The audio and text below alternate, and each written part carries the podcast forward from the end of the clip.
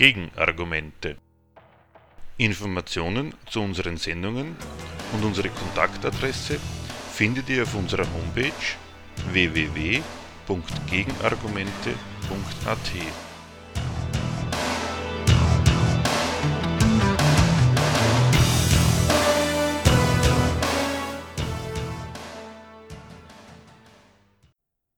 Das Thema der heutigen Sendung.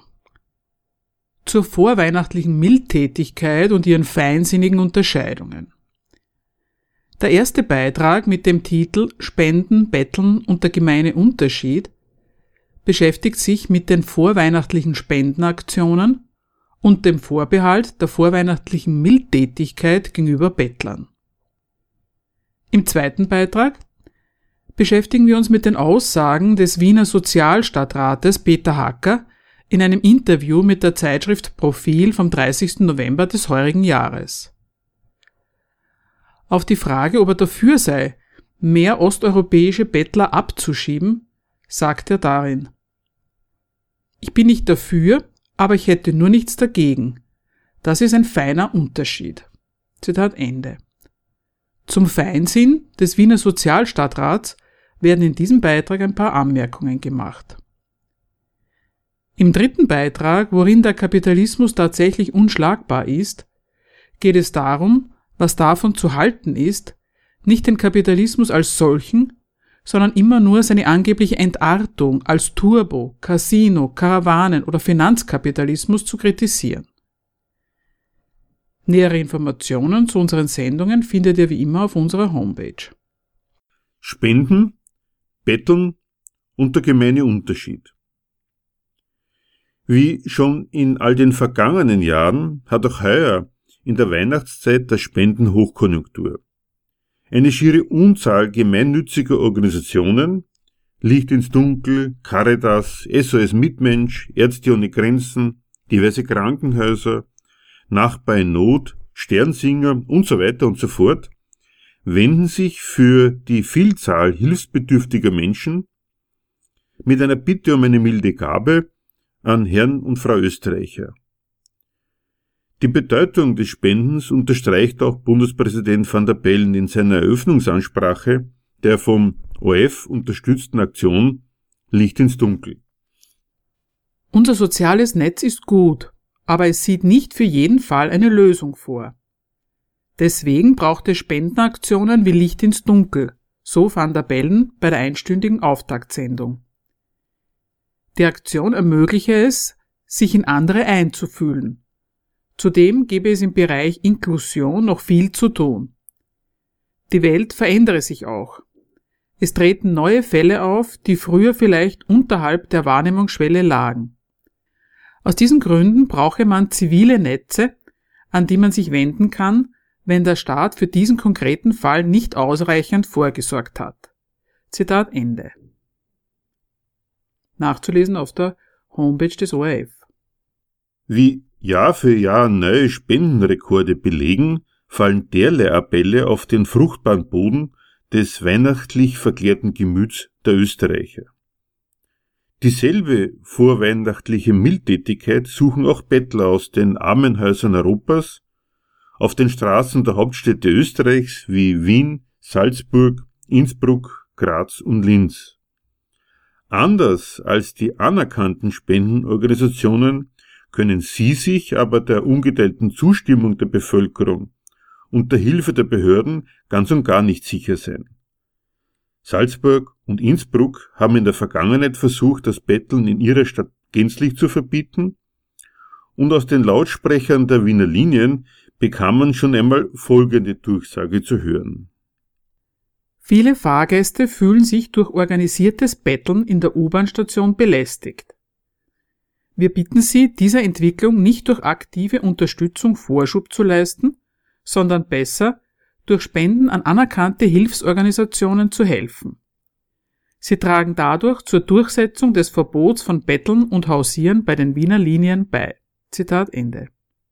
Die Wiener Linien verkünden, dass sie den Fahrgästen eine Belästigung durch einen um Almosen bettelnden Menschen ersparen wollen und sehen daher in ihrer Hausordnung ein Bettelverbot vor.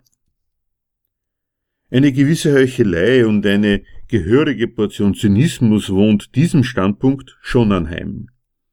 Was man schon daran erkennt, dass die Wiener Linien im Unterschied zum Betteln, bei der etwa in den U-Bahn-Stationen und Zügen allgegenwärtigen Werbung nie auf die Idee kämen, sich zu fragen, ob sich ihre Fahrgäste dadurch belästigt fühlen.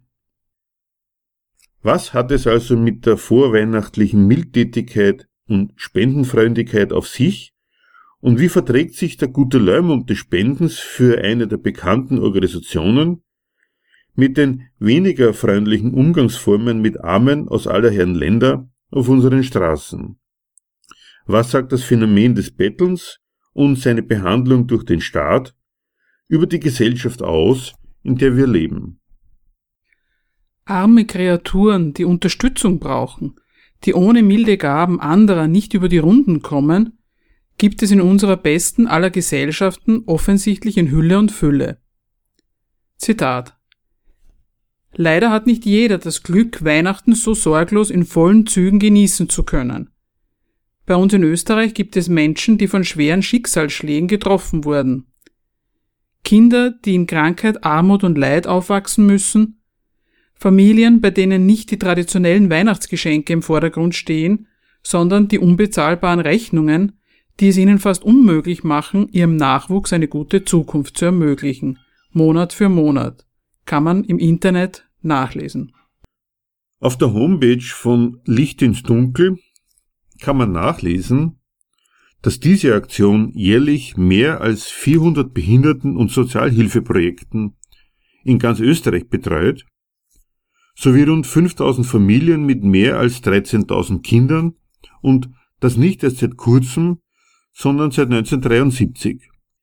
Eines ist daran schon bemerkenswert. Als Kritik an unserer Gesellschaft will das niemand verstanden haben.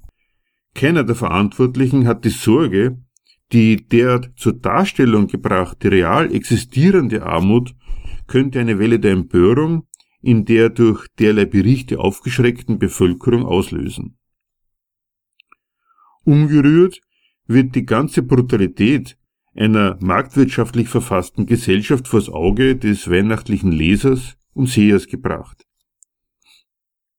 Zeitungen, die ansonsten Tag aus, Tag ein gegen überzogene Ansprüche einer besitzstandsorientierten Bevölkerung hetzen, die Löhne als zu hoch geißeln und die Kosten der in der Arbeiterschaft massen- und dauerhaft anfallenden Sozialfälle inzwischen für unbezahlbar halten, die keine wie immer geartete Kürzung der Pensionen für ausreichend halten, das Pensionssystem zukunftsfit zu machen, schildern plötzlich Alter, Krankheit, den Verlust des Arbeitsplatzes, der Wohnung, des Partners oder eine Existenz als Alleinerzieherin als Gründe einer Katastrophe, die den Betroffenen das bloße Existieren schier unmöglich und die milde Gabe daher zur moralischen Pflicht macht. Seit wann ist aber das Alter ein Grund der misslichen Lage von Menschen? Das Alter ist doch nicht tragisch, wenn man genügend Geld und Kraft hat, um sich das Leben gemütlich einzurichten. Künstler, Pfaffen und Politiker, die bis ins hohe Alter schaffen, legen davon beredtes Zeugnis ab. Dann liegt der Grund des Angewiesenseins auf milde Gaben aber nicht im Alter, sondern im Mangel an Geldmitteln. Nicht anders verhält es sich mit der anderen angeblichen Ursache eines sozialen Abstiegs, einer Krankheit. Dauert eine Krankheit erst einmal länger und ist sie schwerer als der winterliche Schnupfen, dann hat das ersprießliche Dasein als Lohnempfänger schnell sein Ende. Nach der Entlassung gerät der für unbrauchbar befundene in die Maschen des sozialen Netzes und da vollstreckt der Staat an ihm dasselbe Urteil noch einmal. Geld für überzählige Esser bloß zum Leben, dafür ist eigentlich jeder Cent zu schade. Weshalb auch der Nachweis der Anspruchsberechtigung auf Mindestsicherung als Hindernislauf organisiert ist. Von wegen dies wäre ein zwar bedauerlicher, aber einfach nicht aus der Welt zu schaffenden Umständen geschuldeter Notfall, wie uns etwa Bundespräsident van der Bellen in seiner vorhin zitierten Ansage Unser soziales Netz ist gut, aber es sieht nicht für jeden Fall eine Lösung vor, deswegen braucht es Spendenaktionen, weil es machen will. Derlei staatliche Gemeinheiten so ungeschminkt auszuposaunen, ohne dass dem Staat dabei auch nur ein einziges böses Wort nachgesagt wird, unterstellt, dass es in unserer schönen Republik jeder für normal hält, dass man mit den staatlich gesetzten Existenzbedingungen zurechtkommen muss. Dass diese Normalität auf Armut beruht, auf dem dauerhaften Ausschluss von Reichtum qua Geld also, ohne den der Gang zur Arbeit nicht täglich aufs Neue notwendig wäre, stört denjenigen nicht, der schon zufrieden ist, wenn man überhaupt zurechtkommen kann. Welche Kunststücke immer man sich dafür auch einfallen lassen muss. Wirkliche Armut fängt für ihn erst dann an, wenn beim besten Willen das Zurechtkommen nicht mehr geht. Das gilt dann als Schicksalsschlag, als Ausnahme, mit der das gewöhnliche Lohnarbeiterdasein nichts zu tun hat. Das kann man nämlich aushalten, also sind Zustände, die man nicht mehr durchsteht, auf keinen Fall einfach die Auswirkungen des täglichen Knochenhinhaltens gegen eine kümmerliche, keine Zukunftsabsicherung zulassende Entlohnung, sondern etwas ganz anderes, das zufällige Missgeschick, für das Recht eigentlich keiner was kann. Not. So ist der Grund für die Elendsfälle, an denen sich die Vorweihnachtschristen das Herz erwärmen, glücklich um die Ecke gebracht, indem die Lohnarbeit und ihre Folgen fein säuberlich auseinanderdividiert werden. Not wird als Unglück angesehen, das einen Menschen grundlos trifft, als Folge des zufälligen Zusammentreffens vieler verschiedener widriger Umstände. Arbeitslosigkeit als Schicksal, die knappe Pension als zusätzliche erschwerende Bedingung, die zur Einsamkeit und den Depressionen dazukommt. Der Tod des Mannes, die Scheidung, Krankheit und Invalidität All das taucht friedlich und gleichberechtigt nebeneinander auf.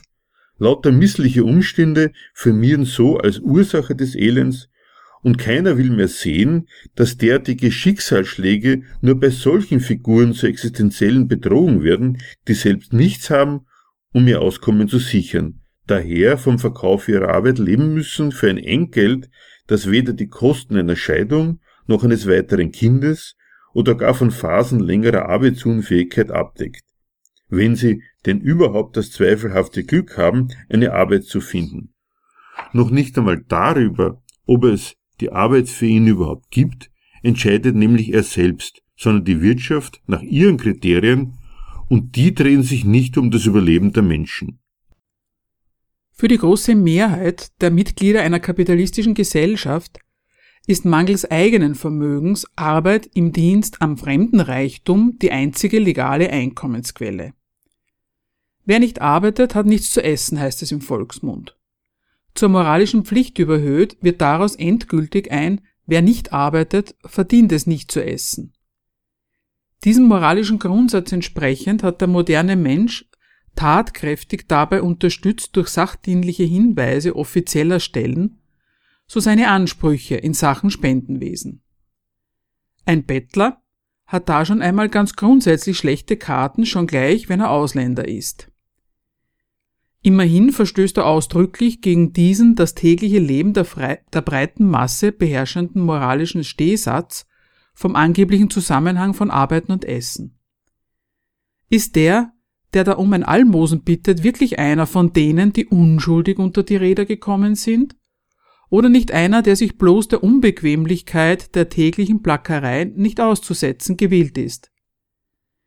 Kann er keinen wie immer gearteten nützlichen Dienst für irgendeinen heimischen Arbeitgeber nachweisen, stellt sich im Fall des Ausländers sofort die Frage nach der Zulässigkeit seines Aufenthalts hierzulande.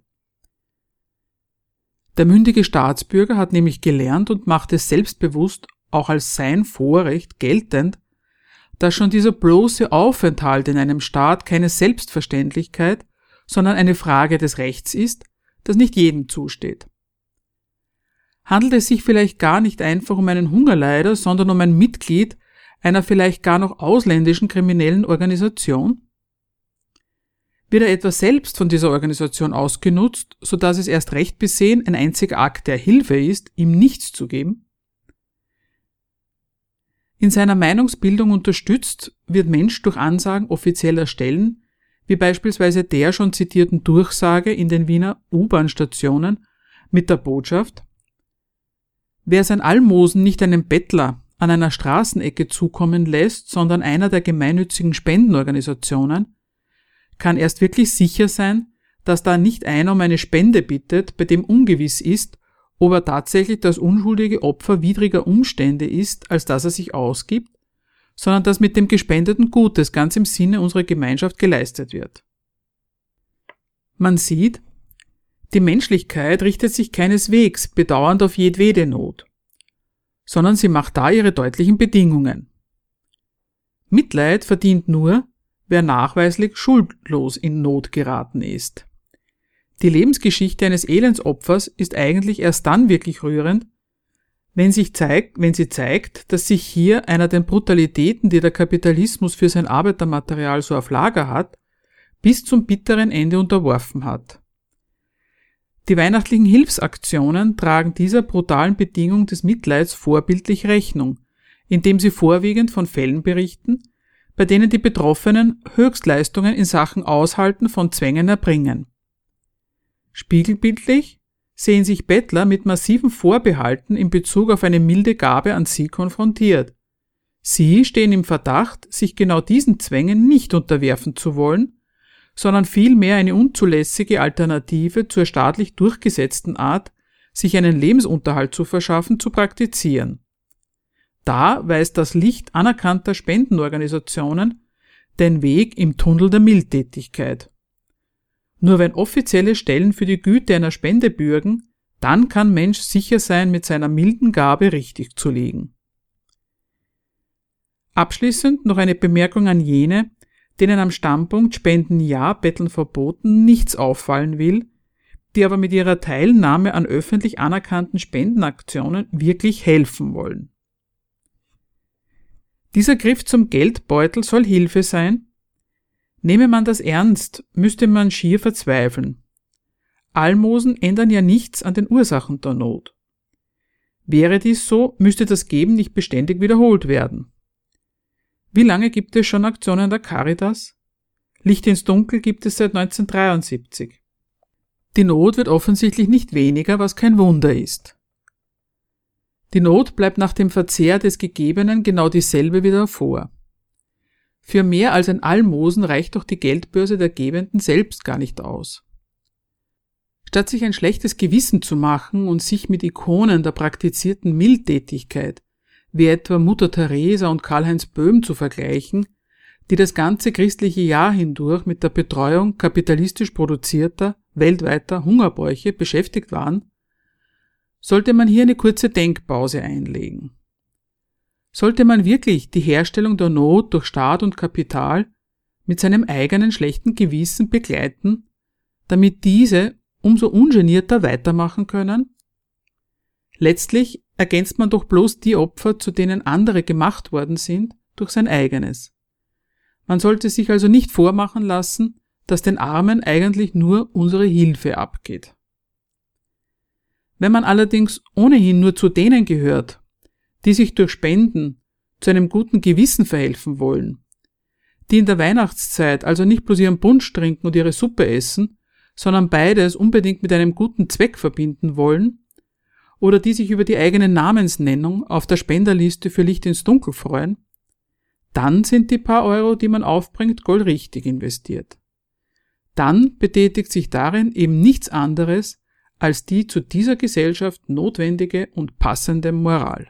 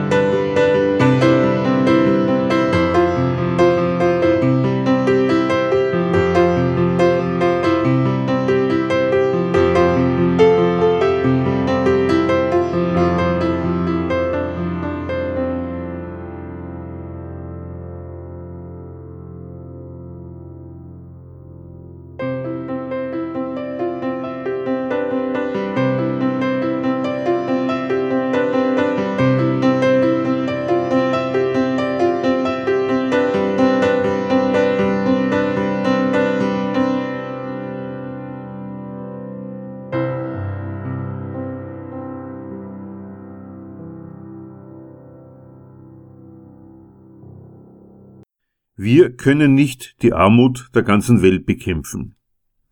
So Peter Hacker, Sozialstadtrat von Wien Ende November, in einem Profilinterview. Er ist zwar nicht für eine Abschiebung osteuropäischer Bettler, er hätte nur nichts dagegen. Ein paar Anmerkungen zum Feinsinn des Wiener Sozialstadtrats. Im Profil konnte man lesen, auf die Frage, ob er dafür sei, mehr osteuropäischer Bettler abzuschieben, sagt Hacker, ich bin nicht dafür, ich hätte nur nichts dagegen, das ist ein feiner Unterschied. Es ist noch nicht lange her, genauer gesagt vor nicht einmal einem Monat, da gedachte die versammelte demokratische Öffentlichkeit des Falls des Eisernen Vorhangs. Wer geglaubt hat, dass damit jeder seinen Lebensmittelpunkt ganz nach eigenem Gutdünken wählen könne, der wird ausgerechnet vom sozialdemokratischen Wiener Sozialstadtrat eines Besseren belehrt. Mit seiner Meldung, er hätte nichts gegen die Abschiebung osteuropäischer Bettler, macht er deutlich, wie die Grenzöffnung von damals nicht gemeint war. Als Angebot an jedermann, hier bei uns sein Glück zu versuchen, war diese Grenzöffnung nicht gemeint. Eher schon als Schaffung einer semipermeablen Grenze, durchlässig nicht für jedermann, sondern nur für jene, die wir hier brauchen können. In der Zeitschrift Falter konnte man zuletzt Folgendes nachlesen. Für alle EU-Bürger gilt die Reisefreiheit innerhalb der Union. Wer sich aber länger als drei Monate in einem EU-Land aufhält, muss grob gesagt nachweisen, dass er sich selbst erhalten kann. Ist er dazu nicht imstande, kann er zur Ausreise gezwungen werden. Österreich macht davon durchaus Gebrauch. 2018 wurden 4700 Auslandsverbringungen durchgeführt. Wo das Innenministerium gerne das Bild des Charterflugs in Richtung Afghanistan und Nordafrika pflegt, kam oft ein billiges Busticket zum Einsatz. 45 Prozent der Abschiebungen betrafen EU-Bürger. Die größte Gruppe Slowaken. Zitat Ende. Bleiben dürfen nur qualifizierte Arbeitskräfte, die zur Bewältigung unseres sogenannten Fachkräftemangels beitragen. Personen, die Österreichern zu einer billigeren 24-Stunden-Pflege verhelfen, Billigarbeiter für die Baubranche und Erntehelfer. In all diesen Fällen handelt es sich um Personen, die kommen dürfen und kommen sollen. Bettler sind definitionsgemäß Leute, die sich nicht für irgendeinen Arbeitgeber nützlich machen, und damit auch keinen Beitrag zum österreichischen Wirtschaftswachstum leisten. Bar jeder Möglichkeit, sich einen Lebensunterhalt zu verdienen, betteln sie um ein Almosen für ihren Lebensunterhalt. Für Menschen, denen in ihren Heimatländern jede Existenzgrundlage genommen ist und die deshalb hierher kommen, um sich, wie gesagt, einen Lebensunterhalt zu erbetteln, Notreisende war und ist die durch den Fall des Eisernen Vorhangs den Menschen Osteuropas verschaffte berühmte Reisefreiheit offensichtlich nicht gedacht. Der feine Unterschied, den Sozialstadtrat Hacker macht, fußt darauf, dass er als für Soziales zuständiger Stadtrat nicht für die Abschiebung osteuropäischer Bettler ist. Er macht die Zuständigkeit des Innenministeriums in derlei Fragen geltend und sieht von dieser Seite Säumnisse bei der Überprüfung des Aufenthaltsrechts der osteuropäischen Bettler. So kann man im Kurier vom 30. November 2019 lesen. Derzeit läuft eine Schwerpunktaktion der Wiener Polizei gegen organisiertes Betteln. Hacker fordert Innenminister Wolfgang Peschorn auf, zu klären, ob die Leute rechtmäßig hier sind oder nicht. Das ist sein Job, nicht unserer. Zitat Ende. Und weiter im Falter. Mittlerweile werden alle fremdenrechtlichen Bestimmungen voll ausgenützt, um die Obdachlosen wegzubekommen. Zitat Ende. Eben. Der feine Unterschied, Hacker ist nicht für Abschiebung, getreu der Devise wasch mir den Pelz, aber mach mich nicht nass, fordert er den für Abschiebungen zuständigen Innenminister auf, seinen Job wahrzunehmen. Das heißt, das Aufenthaltsrecht der Bettler zu prüfen und im negativen Fall die rechtliche Konsequenz, die Ausweisung zu exekutieren. Dagegen hat er nicht nur nichts, sondern genau das zu exekutieren, fordert er vom Innenminister ein. Eines kann ein für Soziales zuständiger sozialdemokratischer Stadtrat nämlich einfach nicht akzeptieren. Wir wissen, dass es Gegenden in Rumänien gibt, von wo ganze Dörfer auf Betteltour fahren. Das kann ich als Stadtrat nicht akzeptieren, sagt Hacker in besagtem Interview. Was kann er nicht akzeptieren? Das Elend, das sich in ganzen Gegenden Rumäniens breit gemacht hat? Von wegen. Damit hat ein Sozialstadtrat kein Problem. Woher dieses Elend kommt, dass ganze Dörfer in Rumänien sich zu Betteltouren nach Österreich aufmachen, wie es dazu kommt, dass es in der EU Exportweltmeister gibt und gleich daneben andere Staaten, die hauptsächlich Armutsflüchtlinge produzieren, das darf nicht interessieren. Schon gar nicht darf interessieren, dass Armut und Elend im Südosten der EU etwas mit den Erfolgen der kapitalistischen Reichtumsproduktion hierzulande zu tun hat. War es nicht österreichisches Bank-, Handels- und sonstiges Kapital, das sehr stolz darauf war, sich unsere östlichen Nachbarn, Rumänien, Ungarn, die Slowakei und so als Reichtumsquelle erschlossen zu haben. Wenn hingegen die Elendsgestalten, denen die Eingemeindung ihrer Heimatländer in den europäischen Binnenmarkt unter tatkräftiger Mitwirkung Österreichs nichts als den Ruin ihrer bisherigen Lebensgrundlagen gebracht hat, sich auf der Suche nach irgendeiner Art von Auskommen nach Wien aufmachen, um sich hier mangels Alternativen einen Lebensunterhalt zu erbetteln, dann meldet Stadtrat Hacker nicht nur seine Unzuständigkeit an, sondern sieht als das eigentliche Opfer Österreich, im konkreten Fall Wien. Dann gilt, es darf sich doch nicht jeder dahergelaufene nach Lust und Laune zu uns aufmachen, um hier zu betteln. Da, weiß Hacker, da nützt eine Gruppe einfach die Gesellschaft und die Situation in einer Stadt aus. Er fühle sich vor allem für Menschen in Wien zuständig, so Hacker. Wir können nicht die Armut der ganzen Welt in dieser Stadt bekämpfen, aus besagtem Profilinterview. Wen oder was nützt diese Gruppe eigentlich konkret aus? An welche Leistung der Gesellschaft, an welche Situation in einer Stadt soll man eigentlich denken, die von osteuropäischen Bettlern ausgenützt wird? Mehr als Notquartiere in den Wintermonaten würden ihm nicht einfallen, hätte er die Frage tatsächlich ernsthaft gestellt. Und selbst für die dürfen Obdachlose und Bettler einen kleinen Obolus zahlen. Ansonsten sind Bettler ausgeschlossen von der Inanspruchnahme von sozialen Leistungen und vom Bezug von finanziellen Leistungen. So konnte man pünktlich zum Jahreswechsel 2013-14, also knapp vor der Öffnung des österreichischen Arbeitsmarkts für Rumänen und Bulgaren, in der Tageszeitung Kurier Folgendes lesen. Zuwanderung zum Zweck des Bezugs von Sozialleistungen ist nicht möglich wird der Sprecher von Wiens damaliger ebenfalls sozialdemokratischer Sozialstadträtin Sonja Wessely zitiert. Weiters liest man darin über den Zugang zur damals noch Mindestsicherung genannten Sozialhilfe. Wien hat eine besondere Auflage. Wer die Mindestsicherung will und nicht Österreicher ist, muss sich von der Magistratsabteilung 35 eine Anmeldebescheinigung holen. Die kriegt aber nur, wer mit schriftlicher Bestätigung nachweisen kann, dass er eine Arbeit in Aussicht hat. Zitat Ende. Bleibt nur die schlichte Anwesenheit dieser Menschen hier. Ist man als Fremder hier, ohne entweder als Tourist die Kassen heimischer Unternehmer zum Klingen zu bringen oder sich als Arbeitskraft für heimische Unternehmer nützlich zu machen, leistet in anderen Worten keinen anerkannten Beitrag zum österreichischen Wirtschaftswachstum, wird die bloße eigene Anwesenheit vor Ort zum Vorwurf. So jemand ist nicht einfach unerlaubt da, sondern er nützt unsere Gesellschaft aus.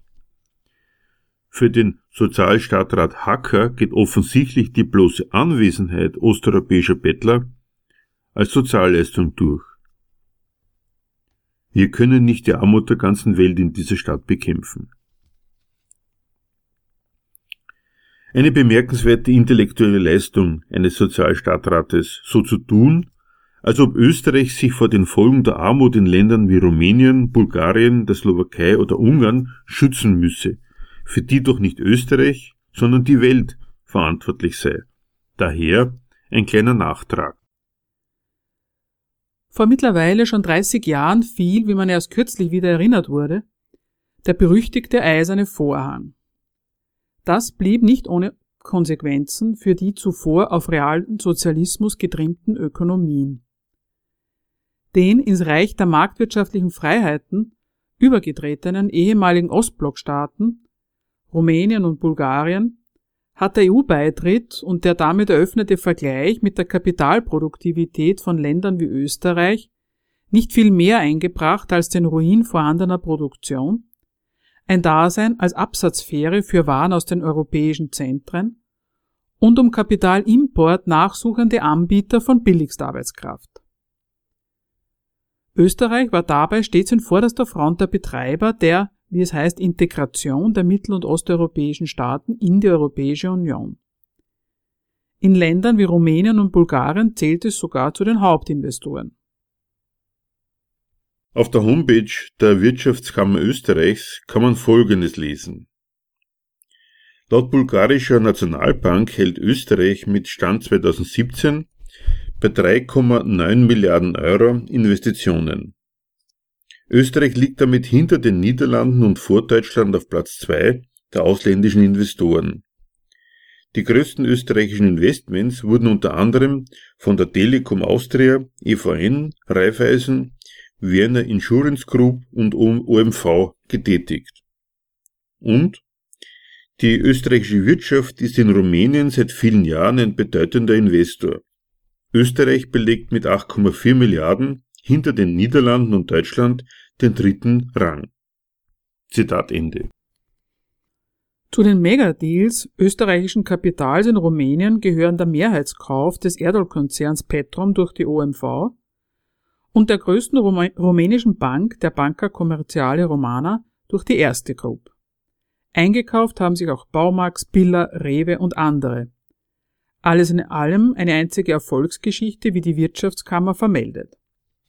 Aus diesen eingemeindeten Ländern hat diese Eingemeindung alles andere als blühende Kapitallandschaften gemacht.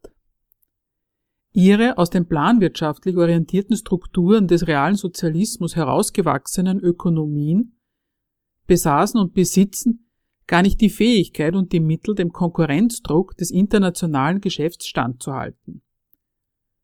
Über genau diese Mittel verfügen dafür ihre EU-Nachbarn Deutschland und auch Österreich umso mehr. Die Niederlage dieser Neuzugänge in diesem Konkurrenzkampf war daher vorprogrammiert. Österreichs Erfolg im Osten konnte noch nicht einmal die Finanzkrise etwas anhaben. Herausgekommen ist der Ruin der bisherigen Lebensgrundlagen der dortigen Bevölkerungen. Einer kleinen Schicht von Oligarchen, die am auswärtigen Geschäftserfolg partizipieren, steht eine riesige Zahl von ökonomisch unbenutzter und darum als nutzlos erachteter Überbevölkerung gegenüber, der nun auch noch die letzten Subsistenzmittel ausgehen. Zu den ersten Opfern dieser Verelendung haben dabei diejenigen gezählt, die auch schon vorher nur schlecht gelitten und ausgegrenzt waren.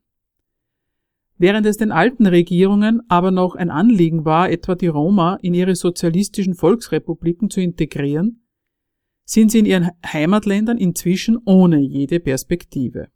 Seit etwa einem Jahr lebt Ivan Stöv aus Bulgarien in Wien, die meiste Zeit davon auf der Straße. Damit er über die Runden kommt, muss er betteln. Viel bekommt er jedoch nicht. 15 bis 20 Euro sind das Maximum. Vielleicht einmal 40 Euro, berichtet er. Stöf ist ein Romney. Früher in der kommunistischen Ära Bulgariens unter Todor Schivkov bis 1989 habe er es besser gehabt. Stöf hatte Jobs. Verschiedene Arbeiten habe ich gemacht, vor allem auf Baustellen. Mit Ende der Schiffkauf-Ära haben andere Zeiten begonnen. Fabriken, Landwirtschaften seien verkauft worden, für uns gab es keine Arbeit mehr. Die Situation habe sich für alle verschlechtert, aber vor allem für die Roma. Und die Konsequenz? Dass er nach Österreich kam, hatte aber andere Gründe. Es seien immer wieder Roma vom Land in die Stadt gekommen. Stöf lebte zuvor in Sofia, weil mehr in den Mülltonnen gewesen sei. Mittlerweile ist jede Minute jemand bei einer Mülltonne. Es gibt nichts mehr, erläuterte er. Und nicht nur Roma würden sammeln, auch Pensionisten mit zu wenig Rente. Zitat Ende. Also, Herr Stadtrat Hacker, wie wäre es denn mal mit folgender Lesart? Nicht die osteuropäischen Bettler machen Österreich Probleme, sondern Österreich bereitet mit seiner Behandlung von Ländern wie Rumänien und Bulgarien als Quelle seines Reichtums der dort ansässigen Bevölkerung massiv Probleme. Ganz schön frech daher, es für nicht akzeptabel zu erklären, wenn sich Bürger Rumäniens oder Bulgariens mangels jedweder heimischer Alternative auf ein Auskommen auf der Suche nach einem solchen, sei es in Hoffnung auf eine existenzsichernde Ausbeutung durchs Kapital, sei es eben durch Betteln, auf den Weg in die Metropolen machen. Vier Millionen Rumänen arbeiten aus diesem Grund mittlerweile im Ausland. 74.000 davon in Österreich, etwa auch 18.000 davon sind rumänische Pflegerinnen. Die übrigen machen sich im Bau bzw. im Baunebengewerbe oder in der Gastronomie für den Erfolg österreichischen Kapitals nützlich. Soweit geht das auch in den Augen der hiesigen Regierenden in Ordnung. Hacker ist da keine Ausnahme. Solange sie einen Beitrag zum Wirtschaftswachstum hierzulande oder der Verbilligung der Kosten des heimischen Gesundheitswesens leisten, sind sie willkommen. Sich aber als Bettler hier bei uns ein paar Almosen zu erbetteln, wo sonst als in den Metropolen dieser Welt haben sie darauf eine Chance. Das stört das innerstädtische Bild von Prosperität und sowas kann ein Hacker nicht leiden wenn das kein Fall für den Innenminister ist. Da gilt die Devise Armut ist nicht mobil. Da soll noch mal einer sagen, man wüsste nicht, wofür die SPÖ steht. Freilich, ein Alleinstellungsmerkmal ist der Wunsch nach Abschiebung osteuropäischer Bettler nicht. Hat doch schon die frühere ÖVP-Ministerin Mikl Leitner anlässlich der 2014 in Kraft getretenen Arbeitnehmerfreizügigkeit für Rumänen und Bulgaren im Wissen um die zu erwartenden Resultate der kapitalistischen Eingemeindung Rumäniens und Bulgariens von einer massiven Armutseinwanderung gewarnt. Als Politiker hat man es schon schwer, wenn der Öffentlichkeit einfach das Sensorium für den feinsinnigen Unterschied der Vorschläge eines Hacker und der FPÖ fehlt.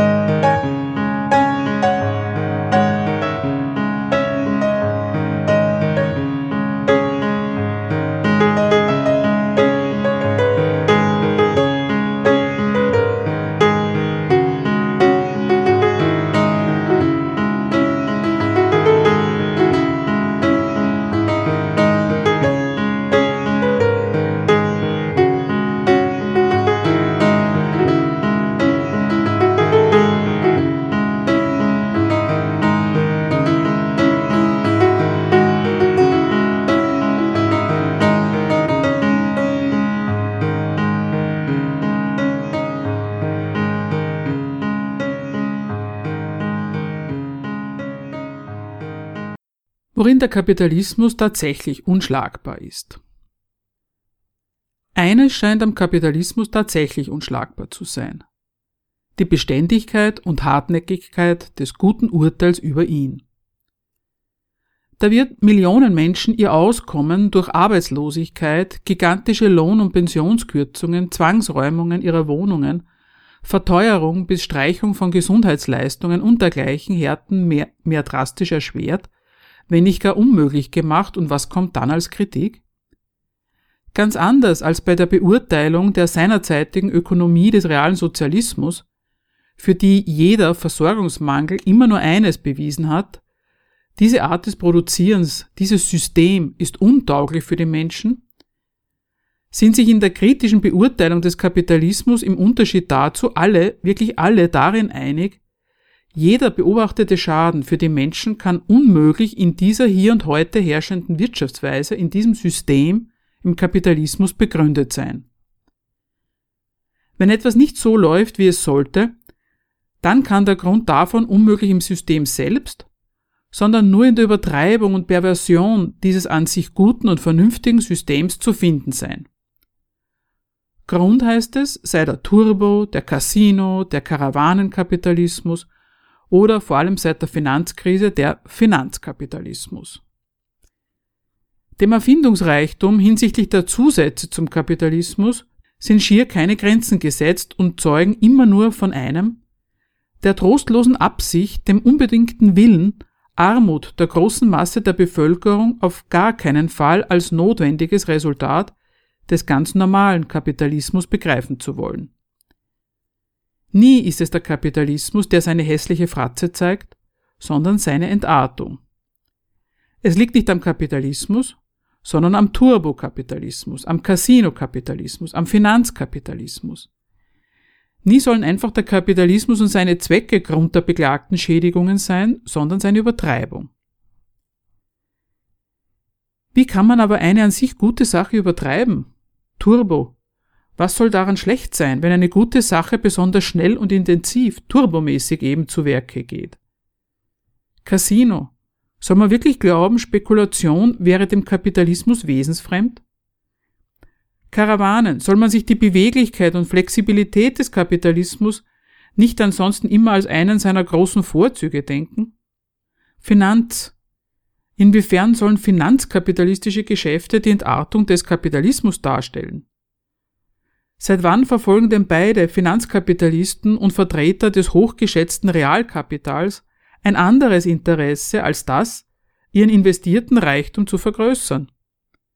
Was diesen Zweck betrifft, passt kein Blatt zwischen beide. Die einen handeln mit Rechtsansprüchen auf Geldvermehrung, die anderen verfolgen denselben selben Zweck der Geldvermehrung mit Produktion von und handeln mit Gebrauchsgütern. Der Blick auf all die schönen Gebrauchswerte, auf Autos, Schuhe und Hosen, auf Handys, Computer, Fernseher, vernebelt diesen heimlichen Fans des Kapitalismus offenbar jede Sicht darauf, dass kein einziges dieser schönen Dinge ohne die Aussicht auf Vermehrung des in seine Produktion gesteckten Geldvorschusses in die Welt kommt. Beweisen denn Überproduktionskrisen nicht schlagend, dass es im Kapitalismus nicht um die Herstellung nützlicher Güter, sondern um die Vermehrung von Geldreichtum geht. Sollen die verhungernden und unbehandelten Kranken dieser Welt die Realkapitalisten wirklich dafür schätzen, dass die ihr Geschäft nicht mit Geld und Kredit, sondern mit Nahrungsmitteln, Medikamente und dergleichen mehr machen, auch wenn sie selbst mangels Zahlungsfähigkeit gerade nicht an diese schönen und lebenswichtigen Güter kommen? All das könnte man lernen, so man nur wollte. Nur von Turbo, Casino, Karawanen und Finanzkapitalismus zu reden, muss man dann aber schon aufgeben.